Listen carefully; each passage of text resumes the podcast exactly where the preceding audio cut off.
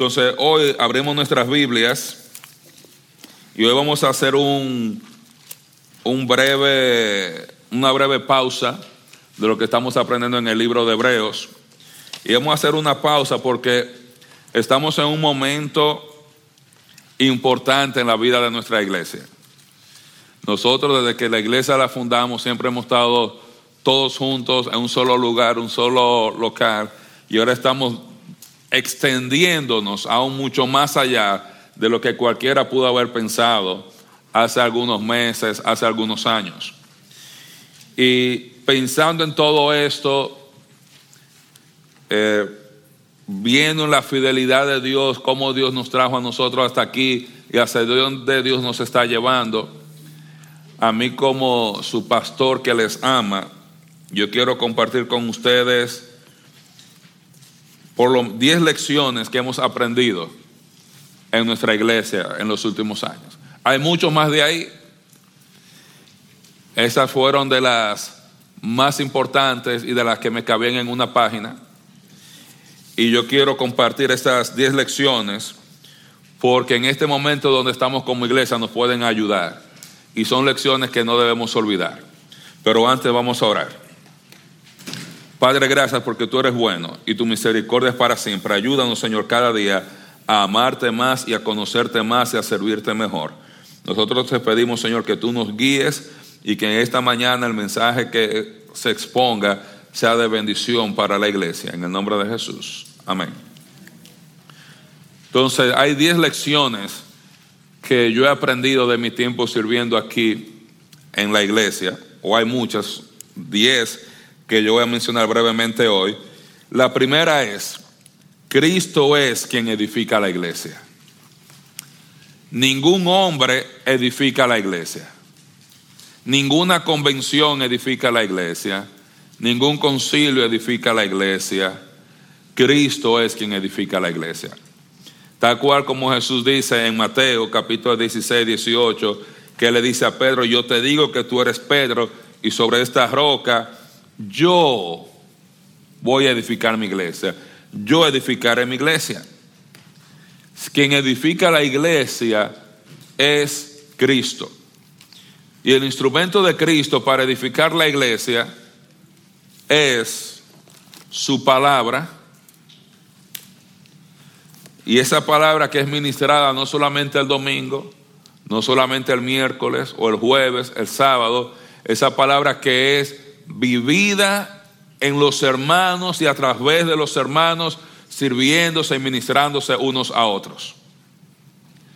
Hay veces que uno piensa que la iglesia la edifica el pastor, el pastor contribuye, o que la iglesia la edifica el líder, no, la iglesia la edifica Cristo. Cristo es quien edifica la iglesia, Cristo es quien hace crecer la iglesia, Cristo es quien solidifica la iglesia. Y Él lo hace a través de su palabra. Muchas veces queremos el poder del Espíritu Santo. ¿Y usted sabe dónde está el poder del Espíritu Santo? En la palabra de Dios. Porque el Espíritu Santo fue quien inspiró las escrituras. Si nosotros queremos más poder en nuestra vida, o más poder en la iglesia, ¿qué necesitamos? Más de las escrituras. La fuente de poder es la palabra de Dios.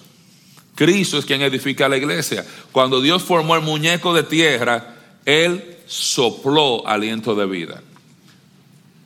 Sus palabras son vida y son verdad, dice la Escritura.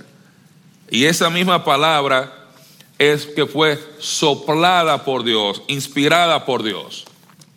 Es la que nos da vida. Y nosotros podemos confiar, hemos aprendido, que aunque ha habido dificultades económicas a veces, que aunque hay veces que no hemos tenido lugar, como estuvimos un momento, que no sabíamos a dónde íbamos a ir, que no sabíamos si teníamos los recursos para traer una persona para ayudarnos en esto o qué íbamos a hacer, Cristo es quien edifica la iglesia. Hubo un momento donde pensábamos quizá debemos mudarnos de aquí porque tenemos un año aquí y no hemos alcanzado a nadie de Queiro, no hemos alcanzado a nadie y esa misma semana Dios comenzó a traer hermanos. Dios mismo lo trajo del brazo. Cristo lo hizo. Y Cristo ha utilizado a estos hermanos para impactar nuestra vida y hacer que nuestra iglesia sea una mejor iglesia. Una mejor iglesia. Cristo es quien la edifica y lo utiliza a ellos. Él utiliza a las personas. Pero no solamente Cristo es quien edifica la iglesia, sino hemos aprendido también que Dios es fiel supliendo las necesidades de la iglesia. No sé si ustedes se acuerdan, los que estaban en Tallahassee antes, cuando nos, congregamos en la capillita pequeña. La capilla era para más o menos 60 personas, legal. Nos entrábamos 80 y pico. Y hubo un servicio donde habíamos 101 personas. Y yo me acuerdo como hoy, porque yo estaba pegado a la pared predicando y tenía hermanos por la puerta del lado ahí, escuchando por la puerta y otros hermanos aquí con su sombrilla mientras yo predicaba. Lleno. Y nosotros pensando, ¿qué vamos a hacer nosotros? Angelito, ¿para, para dónde nos vamos a ir? Y nosotros viendo, calculando económicamente, no hay dinero para renta, no hay dinero para comprar, no hay dinero para mortgage. Y el siguiente día, lunes, estoy yo en mi casa y recuerdo como hoy estaba yo buscando un comentario bíblico en mi biblioteca. Cuando voy a coger el libro, me escribe el pastor Romney, me dice, ¿tienes un momento para hablar? Yo, claro que sí, los jefes nos molestan. me dice, mira, hay unas personas que tienen un edificio en el Highway 93 que se lo quieren regalar y si tú quieres vayan y busquen la llave el jueves y comiencen a tener servicio el domingo. Y así fue que llegamos nosotros aquí, hermanos. Nosotros preocupados que no sabíamos ¿Dónde nos vamos a reunir? Como pasó con esta iglesia que mencionaba el hermano Roberto. Usted está en el patio de otro, un día te dicen bienvenido, el otro día tienen que irse y nosotros sin saber a dónde íbamos a ir. Y Dios nos regaló esto, hermano. Y yo recuerdo cuando hablé con la iglesia, ¿qué hacemos? Vamos a pagar renta, vamos a hacer a tener problemas económicos para pasarnos todos los servicios pidiendo dinero o vamos a manejar 15 minutos más los domingos. Eso está muy fácil, manejamos 15 minutos más. Y yo recuerdo la primera foto que nos tiramos cuando vinimos a ver que esto estaba, hermano, sucio, el olor a humedad, un piano viejísimo ahí, el edificio cerrado por años. Y Dios suplió para nosotros, mis hermanos, como iglesia. Nunca nos ha faltado nada. Y si usted no lo sabía, nuestra iglesia, gracias al Señor, nunca ha debido un centavo. Nosotros no hacemos deuda. Nosotros creemos que si Dios puede proveer después, va a proveer antes. Como iglesia, no todo lo que hay aquí, lo que Dios ha provisto, sin deudas, sin, sin hacer préstamos. ¿Por qué? Porque al momento que usted comienza a endeudar la iglesia, usted quita el enfoque de la palabra de Dios para tener en el enfoque hay que pagar esto que compramos. Y Dios ha suplido para nosotros de manera espectacular. Cuando nosotros salimos de allá de donde estábamos, hasta el playground nos lo trajimos, que ese playground que usted ve ahí. Porque Dios estaba bendiciendo tanto a los hermanos de BFBC que ellos dijeron, donde esté ese playground vamos a hacer un edificio. Si ustedes quieren, llévenselo. Y yo me acuerdo que un grupo de hermanos que fueron para allá y comenzaron a desmontar tornillo por tornillo ese playground montarlo atrás en un tráiler y traerlo aquí y después comenzar aquí hoyito por hoyito a poner tornillo por tornillo, tuerca por tuerca. Hasta la malla ciclónica la trajimos de allá. La malla que usted ve ahí alrededor, hermano, fuera de ahí. Dios suplió para nosotros. Y si usted no le dice, usted ve ese playground y dice, mira qué bonito. Dios lo suplió, suplió para nosotros. La silla donde estábamos sentados hoy, mis hermanos, nosotros no estábamos buscando las sillas, sí sabíamos que las que teníamos er, estaban viejas. Y un día me llama Nati, bueno, aquí esta iglesia aquí, nos quieren regalar tantas sillas. Yo, yo ni lo pido ni lo goloseo, pero si me lo dan me lo jondeo. Inmediatamente. O sea, Dios suplió. Y Dios no solamente suple lo material, Dios ha suplido toda la necesidad espiritual para la iglesia. Cuando hemos necesitado músicos, tenemos músicos. Yo estaba, mostrando la foto de los músicos de esta mañana Y hay demasiada gente. Tuvimos que hacer tres filas. Tres filas. Y yo, Dios está planificando esto, preparando eso. Se pueden hacer dos grupos literalmente con el grupo que tenemos. Dios ha suplido para todo. Como dice Filipenses 4:19, mi Dios pues suplirá todo lo que os falta conforme a sus riquezas en gloria en Cristo Jesús. Cristo, Dios, provee para su iglesia. Y cuando yo comencé a hacer el ministerio aquí, yo me estresaba. Porque hay que hacer esto y hay que hacer esto y el dinero. Y yo me acuerdo del hermano Misael, una vez se, me acerca y me dice, hermano Marino, lo único que tenemos que preocuparnos ahora es que seamos fieles en lo poco. Porque si somos fieles en lo poco, el Señor nos pone sobre lo mucho. Y me acuerdo como hoy, porque eso me ayudó a calmarme y enfocarme, no en déjame salir a buscar aquello, sino en ser fiel en lo que Dios me ha dado y el Señor se encarga de ponernos sobre más. Nuestro Dios ha suplido. Y usted sabe qué es lo bueno, mis hermanos, que nosotros como iglesia podemos testificar hoy que Él es quien ha suplido toda nuestra necesidad. Porque hemos aprendido que cuando necesitamos algo, nosotros no vamos pidiéndole dinero a otra gente, no salimos, déjame ir primero a ver si este grupo, si esta persona nos ayuda, sino que hacemos primero, orar. Venimos delante del Señor y el Señor ha provisto, y usted sabe que justo lo necesario, sin desperdicio y sin necesidad.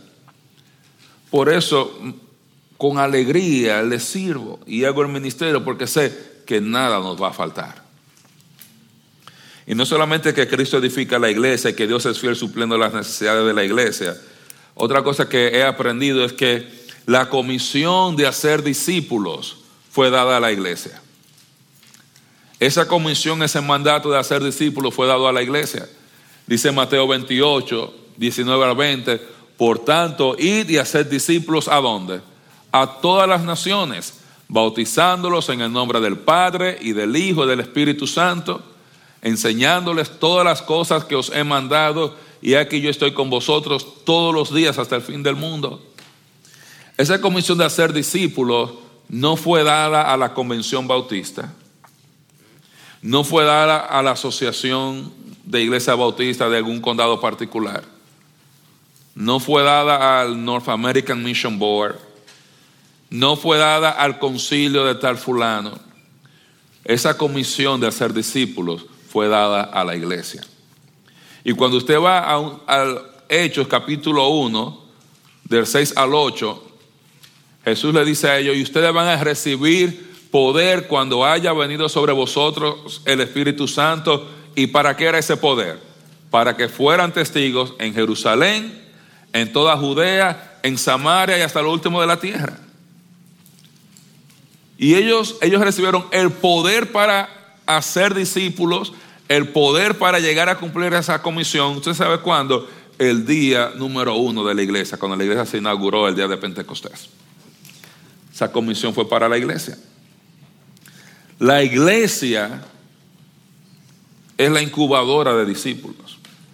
A veces pensamos que el discipulado es algo simplemente que se hace uno a uno. La iglesia como comunidad discipula a sus miembros. El discipulado bíblico, uno lo ve que hay un discipulado corporativo donde usted tiene, está siendo discipulado a través de la palabra de Dios.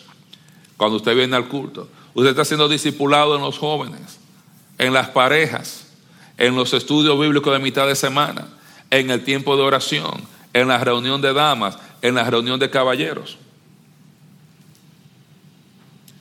Y nosotros ahora como iglesia queremos seguir adelante con esa comisión que el Señor Jesús nos ha dado. Es interesante, y si Junior puede poner el texto en, en Hechos, en el verso 6, cuando comienza esa conversación, ¿usted sabe cuál era la preocupación de los discípulos? Ellos le dicen a Jesús, restaurarás el reino a Israel en este tiempo. Todo eso que hemos aprendido en, Hebreos, usted sabe que Jesús duró 40 días después de su resurrección enseñándole sobre el reino a los discípulos. hermano, eso le debe servir de consuelo si Cristo resucitado y glorificado, enseñándole a ellos por 40 días, le dio trabajo a ellos entenderlo. Ya usted sabe que son muchos conceptos profundos. La preocupación de ellos era, vas a restaurar el reino, nosotros queremos ese reino inconmovible, Quiero, queremos verte aquí reinando, recibir, verte con toda la gloria, reinar sobre las diez ciudades que tú nos ofreciste, queremos estar reinando contigo. Y Él les dice, el reino va a venir, pero mientras el reino llegue, ustedes tienen esta misión, la de hacer discípulos. Que ese reino que estamos estudiando en el libro de Hebreo, ese reino inconmovible, y donde muchos de nosotros estaremos reinando sobre 10 ciudades, 5 ciudades, una ciudad, mientras llegue el tiempo en que Cristo viene a establecer ese reino, nosotros nos toca ir y hacer discípulos. Ir y predicar. Pero ¿sabes qué otra cosa yo he aprendido en el ministerio en estos años? Que estudiar la Biblia, libro por libro, vale la pena y da resultado. Estudiar la Biblia, libro por libro, vale la pena y da resultados buenos y perdurables. Si yo levanto la mano, ¿cuántos aprendieron a estudiar la Biblia libro por libro después de llegar aquí a esta iglesia? Levante su mano en alto. ¿Cuántos aprendieron a estudiar la Biblia libro por libro después que llegaron aquí a la iglesia? ¿Cuántos aprendieron a estudiar libro por libro de la Biblia antes de llegar a la iglesia? Tenemos una persona. ¿Qué quiere decir eso, hermano? Que nos ha valido la pena enseñar libro por libro. ¿Sabe por qué? Porque mientras muchas iglesias han ido decreciendo, entrando en problemas, nuestra iglesia ha ido solidificándose. Ha ido madurando y creciendo. No es cuestión de ser una iglesia grande en cuanto a números, es ser una iglesia saludable y madura. Nosotros como iglesia hemos aprendido a respetar la palabra de Dios. Hemos aprendido a respetar la palabra de Dios. Mientras mucha gente dice que estudiar un libro de la Biblia eso es aburrido y que eso, y, critican el enseñar libro por libro, nuestra iglesia se mantiene doctrinalmente sólida. A mí me da mucha pena cuando escucho de iglesias que están dividiéndose, que están pasando por problemas, porque todo el mundo está creyendo una cosa diferente. Pero muchas veces porque no ha habido consistencia en la doctrina. Cuando usted va un libro, otro libro, un libro, otro libro, toda la Biblia va teniendo sentido. Evitamos las malas interpretaciones, evitamos sacar los textos de contexto y evitamos cometer el error que se cometen en muchos lugares, que enseñamos los versículos fáciles. Vamos a Salmo 23 y vamos a enseñar Mateo 6:33, vamos a enseñar los versículos que nos gustan y los fáciles si no vemos los versículos fáciles y los complicados también. Cuando vamos libro por libro, vemos los que nos gustan y los que nos confrontan también. Pablo le dice a Timoteo que toda la escritura es inspirada por Dios. Segunda de Timoteo 3. Pablo dice, pero tú persiste en lo que has aprendido y te persuadiste, persiste en eso, sabiendo de quién has aprendido Usted tiene que saber de quién ha aprendido. Y que desde la niñez has sabido las sagradas escrituras, las cuales te pueden hacer salvo para qué? Para salvación por la fe que es en Cristo Jesús. ¿Por qué? Porque toda la escritura es inspirada por Dios y útil para enseñar, para redarguir, para corregir, para instruir en justicia, a fin de que el hombre de Dios sea perfecto, enteramente preparado para toda buena obra. ¿Qué parte de la escritura es inspirada por Dios? Toda. Desde Génesis 1.1 hasta Apocalipsis 22.21. Toda la escritura es inspirada por Dios y toda es útil. Porque a veces pensamos, este libro o este capítulo de la Biblia es más útil que aquel otro libro. Pero cuando estamos estudiando libro por libro, usted se da cuenta, wow, tenemos un grupo que terminó de estudiar el libro de Ageo con el hermano Lorenzo por Zoom hace algunas semanas. Nosotros hicimos el libro de Ageo hace algunos años. Y usted va a revisar y dice, wow, yo no sabía que había tanta buena información ahí. Cuando estudiamos Malaquías, wow, qué libro. Y estamos en Mateo, wow, y cada vez, y estamos en Hebreo y estamos con wow, y no nos cansamos de sorprendernos porque es la palabra de Dios. Dice el profeta Jeremías, fueron halladas tus palabras y yo las comí. ¿Y ellas fueron qué? El gozo y la alegría de mi corazón. Cuando estaba hablando con Sayanis, yo mencionaba a Sayanis, la abordó alguien que estaba hablando de salvación por señorío, es el término que, que uno usa en teología, que son personas que dicen que aparte de la fe tú tienes que tener ciertas obras para ser salvo.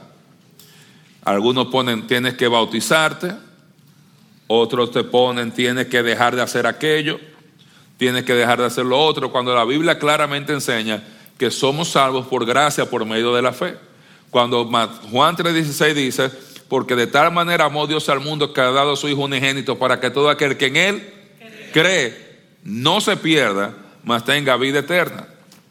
Cuando Jesús dice claramente que en el Evangelio de Juan capítulo 1, verso 12, que a todos los que les recibieron, y aclara que es recibir a Cristo, esto es los que creen en su nombre, les dio potestad de ser hechos hijos de Dios.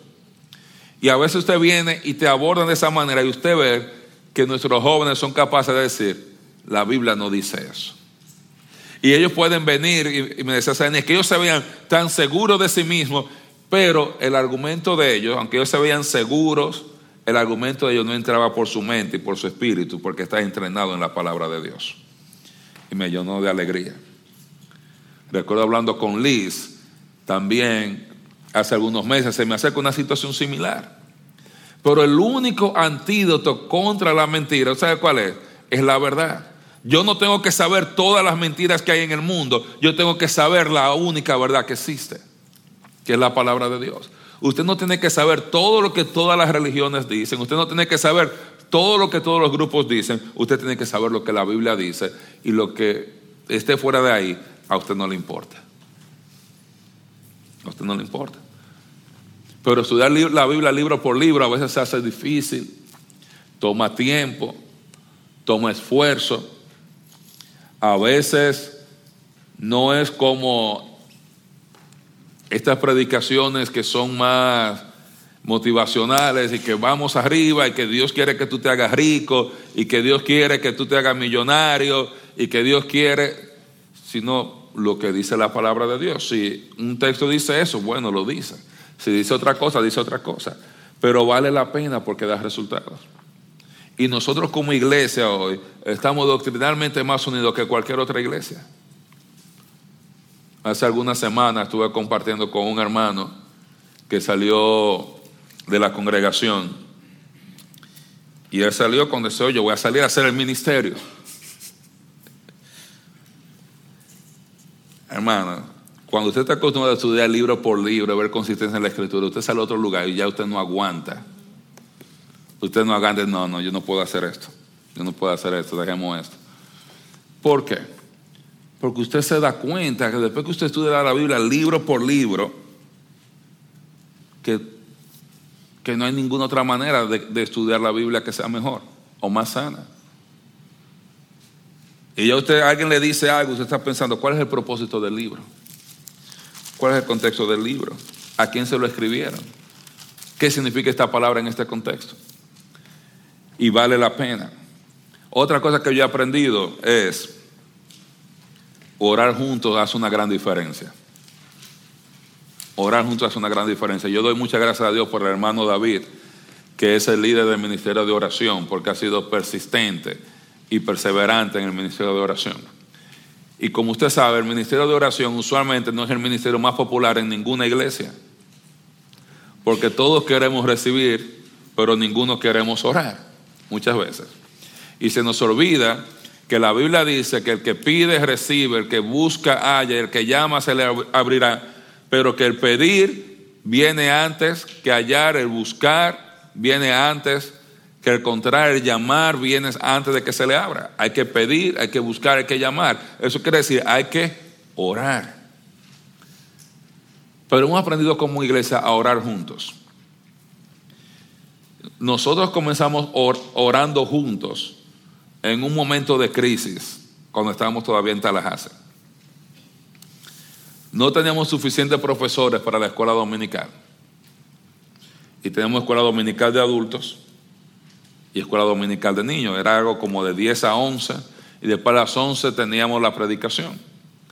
Pero se estaba dando la circunstancia que usted necesitaba a alguien que cuidara a los niños de 10 a 11 y después a otro grupo que cuidara de 11 a 12 y no éramos tantos y no teníamos todo el manpower para poder hacer eso.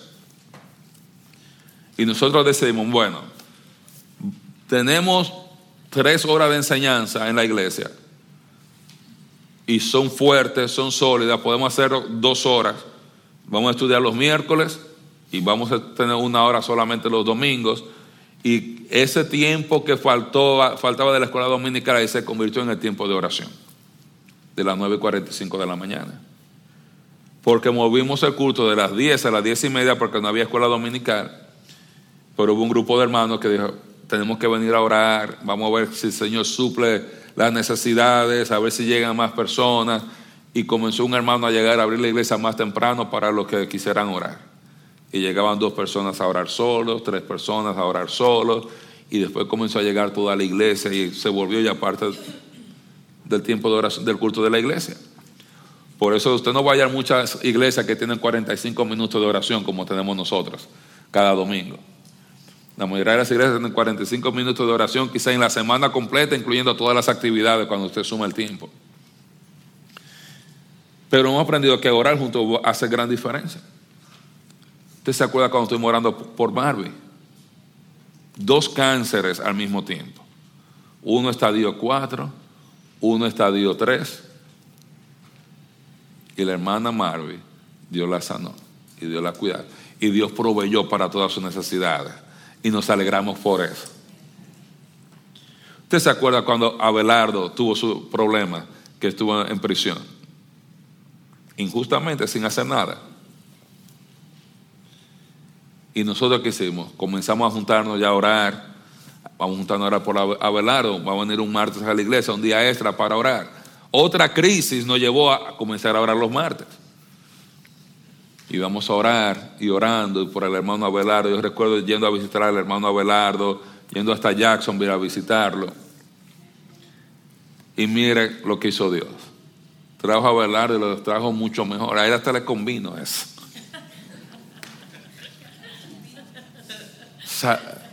Dios lo cuidó y ha provisto y no le ha faltado nada al hermano Abelardo, ni a su familia. Cuando estuvimos orando por Nehemías, Cuando ya creíamos, bueno, ya salimos de Abelardo, viene Nehemías, no da más razones para orar. Tenía que ser. Tenía que ser Nehemías. Y comenzamos a orar por Nehemías, y a orar por Nehemías, y a orar por Nehemías. Y mira lo que Dios ha hecho en la vida de Nehemías. Líder de las parejas de la iglesia. Líder de adoración en la iglesia. Uno de los predicadores en la iglesia un hermano que está siempre dispuesto a servir, un hermano de, buen testimonio. Vale la pena orar. Misra, cuando estaba orando por la casa, y queremos, y no salía, y queremos, y no salía. Y Dios le dio una casa a mí. Gracias al Señor que Él no le dio la casa a Misra la primera que Él buscó. Imagínense, si Dios le hubiera dado una de esas casas, no tuviéramos el Misraim Country Club que tenemos ahora. Y ahora cada vez que hay una fiesta, ¿dónde vamos? Vamos para donde Misra. Aunque le tapemos el baño. Aunque le tapemos el baño, vamos donde Misra. Dios le proveyó a Misra la casa que él necesitaba.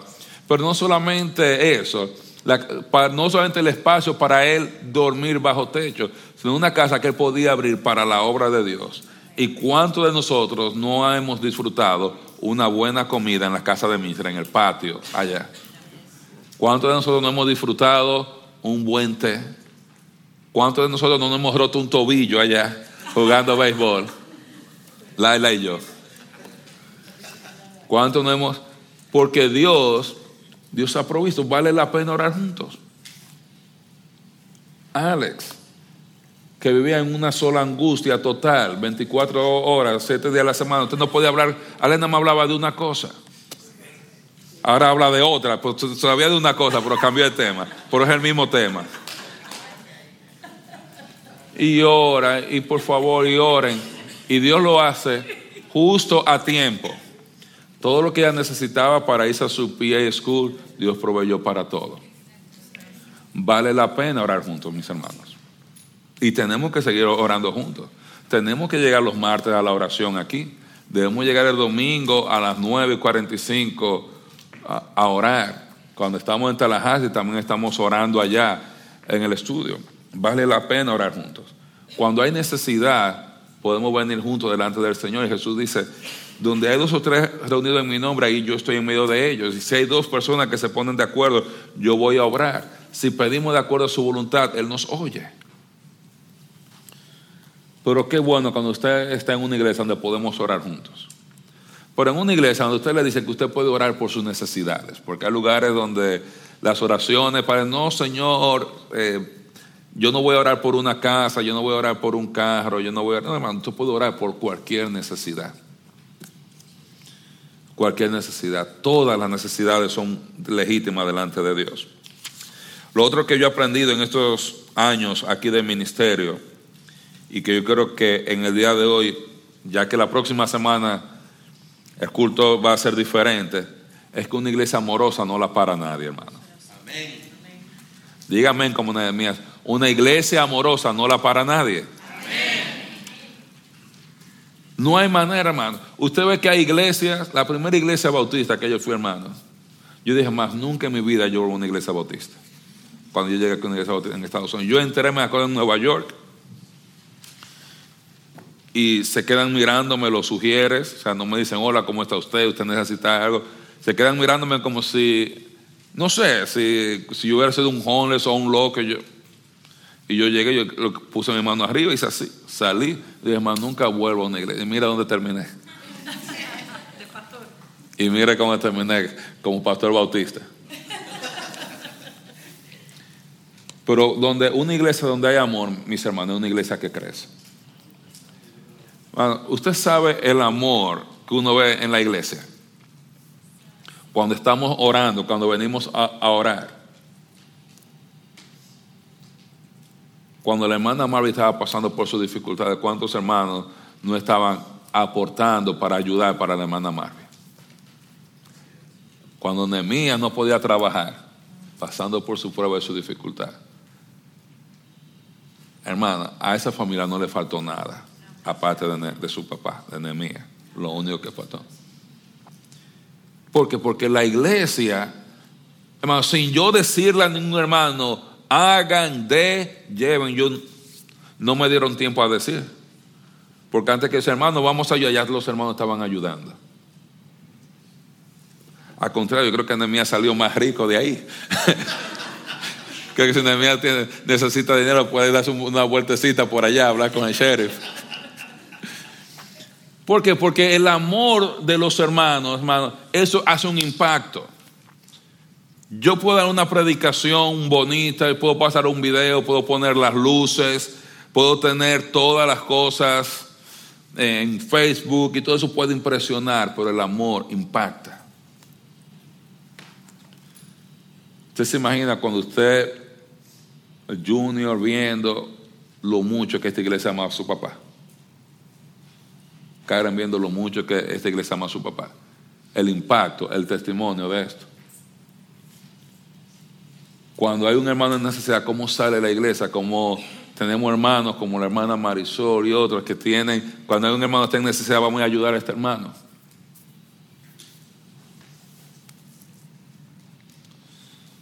Yo recuerdo cuando comenzó la pandemia, yo había dejado el hospital. Yo dije, bueno, voy a dejar el hospital porque así yo voy a estar en el ministerio, voy a abrir la clínica COVID. A esto yo estoy ahí sin pito y sin flauta. Yo me acuerdo cuando se me dañaron la goma del carro. Viene Francisco y Gabino, no, vamos allá a buscar el carro. Cuando yo, no, no, eso es un regalo para usted. en un momento donde nuestra familia tenía necesidad en ese momento. Hermanos que han estado enfermos, que han estado en diferentes dificultades. Y por eso Dios ha permitido que la iglesia crezca. ¿Sabe por qué? Porque Jesús dijo, en esto conocerán todos que son mis discípulos. No cuando usted ande con la Biblia abajo del brazo de desodorante. No cuando usted postee muchos versículos en Facebook o tenga un sticker en el bumper del carro que diga yo soy cristiano. Sino cuando os améis unos a otros. Es el gran testimonio de la iglesia. Cuando usted va a Primera de Corintios, capítulo 13, verso 13, el gran capítulo del amor, dice Pablo, y ahora permanecen estos tres, la fe, la esperanza y el amor, pero el mayor de ellos es el amor. ¿Alguien sabe por qué el, amor es mayor que la fe y que la esperanza? Porque siempre vamos... ¿Qué es la fe? La convicción de lo que no se ve. Después que lo veamos, que estemos en la presencia del Señor, que estamos, eso no es fe, ya lo estamos viendo. Necesitamos fe mientras estamos aquí sobre la tierra. La esperanza, algo que estamos esperando en el futuro. Cuando lleguemos al reino, ya lo hemos recibido. Ahora, ¿qué va a permanecer? El amor. Pablo dice, las lenguas pasarán, esto pasará, todo esto pasará. Dice, pero el amor no va a pasar. ¿Sabe por qué? Porque Dios es amor. Él no tiene amor, Él es amor. Y cuando nosotros amamos como iglesia, reflejamos el amor de Dios. con el hermano Florencio pasando por las dificultades, qué alegría ver la iglesia. Eh, Florencio, usted sabe cuánto le amamos. Esos hermanos todo el tiempo preguntando por Florencio, oremos por Florencio, con el hermano Florencio todo el tiempo. Yo no me da tiempo a mí, yo sé, hay que, ya los hermanos, la iglesia sola funciona en amor que es como funciona una iglesia que está haciendo, cuyo combustible es el Espíritu Santo. No hay que manipular, no hay que venir a tirar lágrimas y que por favor, que pobrecito, no. Los hermanos lo hacen. Otra cosa que yo he aprendido en este tiempo aquí es que estar seguro de nuestra vida eterna nos ayuda a enfocarnos en el ministerio, en las recompensas. Mucha gente cree que la seguridad de salvación es una doctrina secundaria, pero no lo es. Cuando Jesús evangelizó y el libro de la Biblia, escrito para evangelizar en conversos, es el Evangelio de Juan. Jesús siempre ofreció garantía a la gente que él evangelizaba de que ellos nunca iban a perder su vida eterna. Jesús le dijo a Nicodemo, porque de tal manera amó Dios al mundo, que ha dado a su Hijo unigénito para que todo aquel que en Él cree no se pierda. El que cree en el Hijo no se pierda, no se va a perder, sino que va a tener vida eterna. Y Él dice, el que cree, dice, no es condenado, punto, es da su palabra. Cree en mí, porque el que cree no es condenado. Jesús cuando está evangelizando dice, el que de mí bebe, nunca más tendrá sed. El que de mí come, nunca más tendrá hambre. El que a mí viene, yo no le echo fuera. Él daba esa garantía. Los que mi padre me dio, nadie los arrebató de mi mano. Nadie. Él no dijo, el que de mí bebe va a tener que beber otra vez más adelante porque va a estar sediento. Dice, el que bebe de mí una vez, un trago de mí, va a saciar la sed de vida eterna por toda la eternidad. Él no dice, usted tiene que estar todo el tiempo tratando de beber agua. No, el que bebe de mí, el que bebe de mí. Cuando Jesús habla con Marta y con María, Él dice, el que cree en mí, aunque esté muerto, dice, vivirá. Y el que vive y cree en mí, aunque muera, dice, él no va a morir eternamente. Pero cuando usted no está preocupado con que usted se va a ir al infierno, con que usted se, se perdió, porque usted entiende que en Jesús estamos seguros, que en Jesús podemos confiar, que podemos creer a Jesús cuando Él nos dice que cree en mí tiene vida eterna. Ya usted no está viviendo lleno de culpa y lleno de distracciones, tratando de, cada día de salvarse. Ahora usted está viviendo enfocado como en ser agradable al Señor. Como dice Pablo en segunda de Corintios 2, 9, dice, por tanto procuramos también ausentes o presentes serle agradables. La preocupación suya no es si yo soy salvo o no soy salvo. Esa preocupación es para el que no conoce a Cristo, que él sí tiene que preocuparse acerca de su vida eterna. Después que usted pone su fe en Jesús para vida eterna, su preocupación es yo quiero agradar al Señor. ¿Por qué?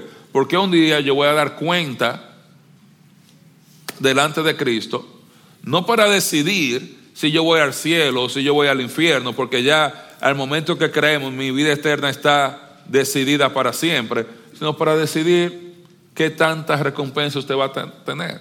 Si usted va a reinar sobre 10 ciudades, 5 ciudades, una ciudad, qué tanto tesoro usted va a tener. Y por eso nuestra iglesia, si usted pregunta ahora mismo cuánta gente están haciendo el ministerio, usted va a tener aquí que más del 90% de los hermanos están haciendo el ministerio. Desde cuidando el parqueo, cortando la grama, cuidando los niños, haciendo pressure washer, grabando, fotografía, sonido, música, cuido de niños, parejas, damas, hombres, que otro ministerio se me quedó fuera, jóvenes, etcétera, etcétera. Pero es, es fácil cuando usted tiene paz en Cristo que su preocupación no es acostarse sin saber si yo me muero esta noche, qué va a pasar conmigo. Usted sabe que si usted se muere hoy, usted va directamente a la presencia del Señor, si usted puso su fe en Cristo. Entonces nosotros ahora que estamos enfocados como en el libro de Hebreos, en ese reino inconmovible que viene, yo quiero llegar a ser partícipe con Cristo. Yo quiero reinar con Cristo. Lo otro que yo he aprendido aquí es tener un liderazgo bíblico de ancianos es lo saludable para la iglesia. La Biblia enseña claramente, cuando Pablo salía en sus viajes misioneros, dice que ellos constituían ancianos en cada iglesia y después oraban con ellos, los encomendaban al Señor y seguían.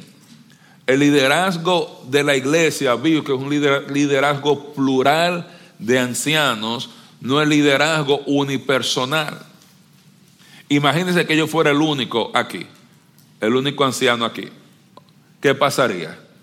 Que cada vez que yo tuviera una mala idea, yo no tuviera nadie que me dijera, bájale el tono. Para eso yo tengo a Ángel y tengo a William.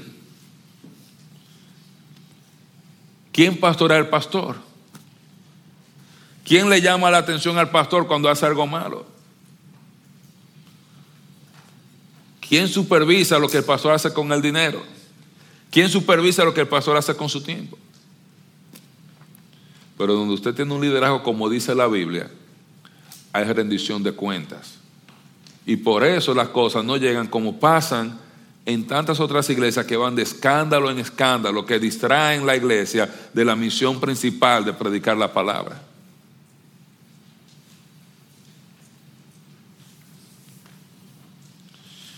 Es interesante, en la última convención bautista, eh, en las últimas dos convenciones ha habido problemas definiendo qué es un pastor. Y obviamente eso creó mucha prurito y molesta en algunas personas que decían, óyeme, somos el concilio más viejo del mundo, la, la, convención más vieja del mundo y más grande del mundo, con casi 200 años, y todavía no sabemos lo que es un pastor. Entonces este año ahora en New Orleans, ellos dijeron, reconocieron que las únicas dos oficinas bíblicas son ancianos y diáconos. Y yo estoy contento porque lo hicieron y le, di su palmadita, le di su like a, a ellos. Pero hermano, están dos mil años tarde. La Biblia dice eso de hace dos mil años. Y nosotros podemos darle gracias a Dios como iglesia que nosotros, aún en el tipo de liderazgo, no hemos sometido a las escrituras. Es la manera que funciona. La obra de Dios, hecha a la manera de Dios, no le falta el apoyo de Dios. Usted sabe que los pastores pecamos, usted sabía eso, ¿verdad? Y que cometemos errores, se nos ocurren estupideces también. Y si tenemos hambre, estamos trasnochados, peores. Hermano, pero un liderazgo bíblico es lo saludable para la iglesia. ¿Usted sabe por qué? Porque la iglesia va a crecer hasta la limitación del líder que tiene.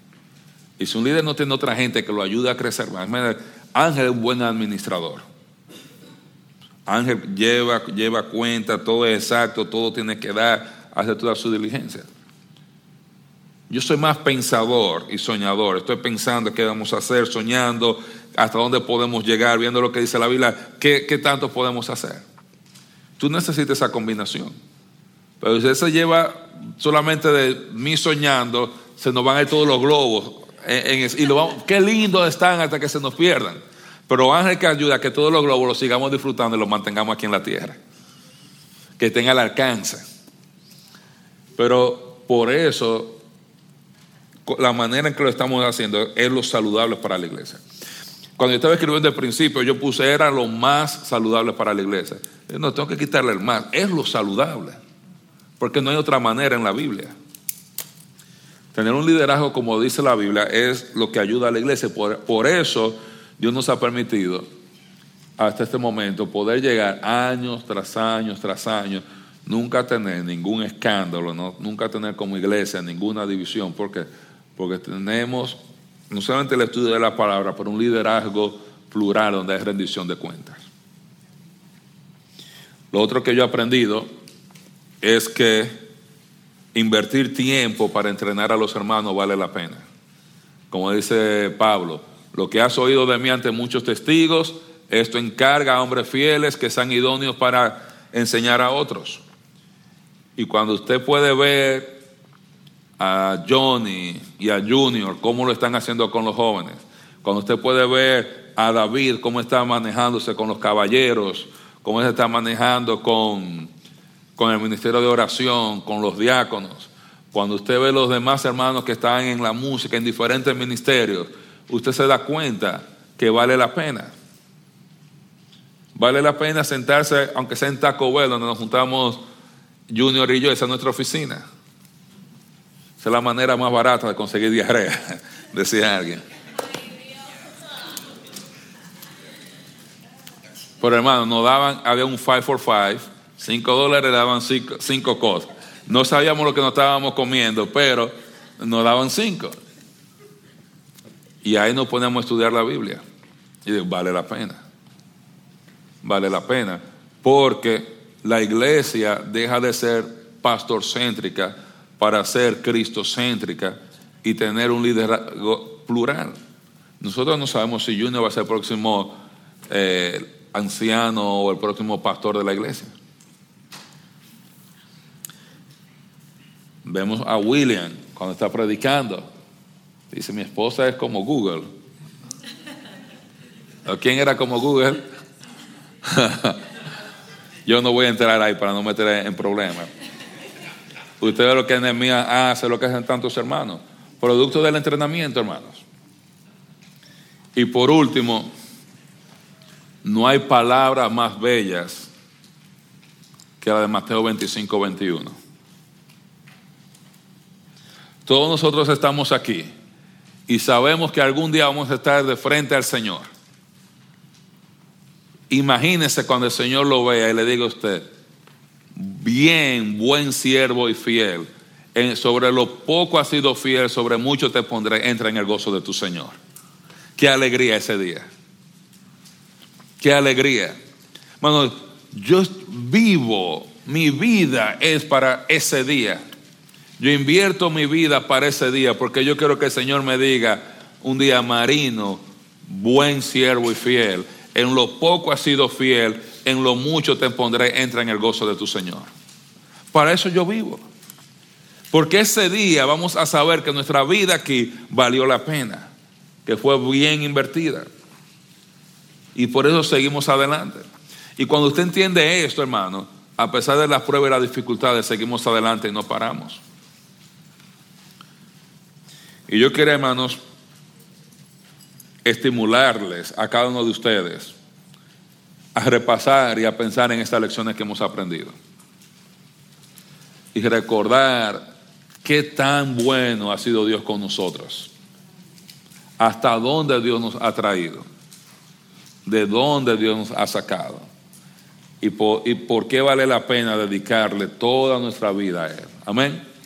Vamos a tomar un momento para orar. Hermana Mirella, se puede, allá detrás está la cajita de las ofrendas. Si usted vino listo para ofrendar, cuando usted salga, usted pone su ofrenda ahí.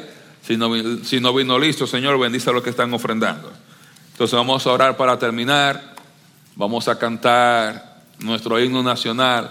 Y hermano, hoy más que nunca no se vaya sin darle un buen abrazo a los hermanos. Y acuérdese de hacer el video. Yo le pido que lo haga ahora cuando usted salga ahí, porque si no se nos va a olvidar a todos. Vamos a orar. Padre, gracias porque tú eres bueno y tu misericordia es para siempre. Ayúdanos a amarte más y a conocerte cada día más. Te damos gracias, Señor, porque tú nos has traído hasta aquí. Y te damos gracias por todo lo que tú haces por nosotros, Señor. Nosotros de manera especial queremos encomendar a estos hermanos que han de comenzar esta nueva obra en Tallahassee. Cuídalos, guárdales, protégelos, bendíceles y permite, Señor, que sea que muchas otras personas sean alcanzadas, Señor. Nosotros te pedimos por los hermanos que vamos a estar congregándonos de este lado para que tú nos fortalezcas, Señor, nos ayude a seguir adelante y para que nosotros podamos con alegría y con gozo y con energía ir a alcanzar a otras personas para Cristo y compartir el, el mensaje de esperanza de que en Jesús hay vida eterna gratuita por la fe en Él. Cuídanos, Señor, en este día, en el nombre de Jesús. Amén. Dios les bendiga.